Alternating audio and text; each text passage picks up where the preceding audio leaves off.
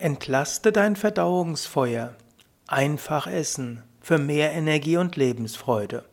Ja, hallo und herzlich willkommen zur 29. Ausgabe des Veganer Vegetarier Podcast, des Podcasts rund um das Thema Ernährung. Eigentlich ist es ja nicht nur der 29. Podcast, sondern es gab eine ganze Reihe schon vorher. Du kannst, ich kann sagen, das ist die 29. Ausgabe der zweiten Staffel des Vegetarisch-Veganer Podcasts. Ja, heute geht es weiter um die Entlastung von Agni, das Verdauungsfeuer, durch das Prinzip einfach essen.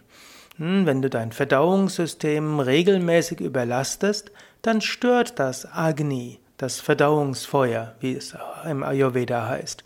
Und wenn dein Verdauungsfeuer nicht richtig funktioniert, hast du Mangel an Nährstoffen und Mangel an Lebensenergie.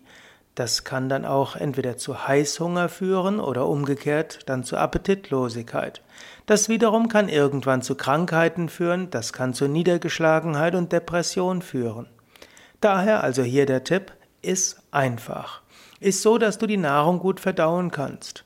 Was heißt jetzt einfach essen? Ja, dazu gibt es fünf Tipps, die ich in den nächsten Wochen weiter ausführen will. Erstens, iss nicht zu häufig. Lass deinem Verdauungssystem Pausen. Zweitens, iss nicht zu viel. Drittens, iss das, was du verträgst. Viertens, iss in einer Mahlzeit nicht zu viel Verschiedenes. Fünftens, ist abwechslungsreich im Rahmen verschiedener Mahlzeiten. Ja, das ist also jetzt schon die äh, nächste Folge im Rahmen des Yoga Vidya Vegetarisch Vegan Podcast, des Podcast rund um eine bewusste Ernährung, eine mitfühlende, ganzheitliche Ernährung. Ja, weitere Tipps zur Yoga-Ernährung findest du auch auf unseren Internetseiten www.yoga-vidya.de. Dort gibt es oben ein Suchfeld, da kannst du eingeben Ayurveda oder Ernährung oder auch Kochkurs. So findest du viele Informationen und natürlich auch praktische Kurse, um das alles zu lernen.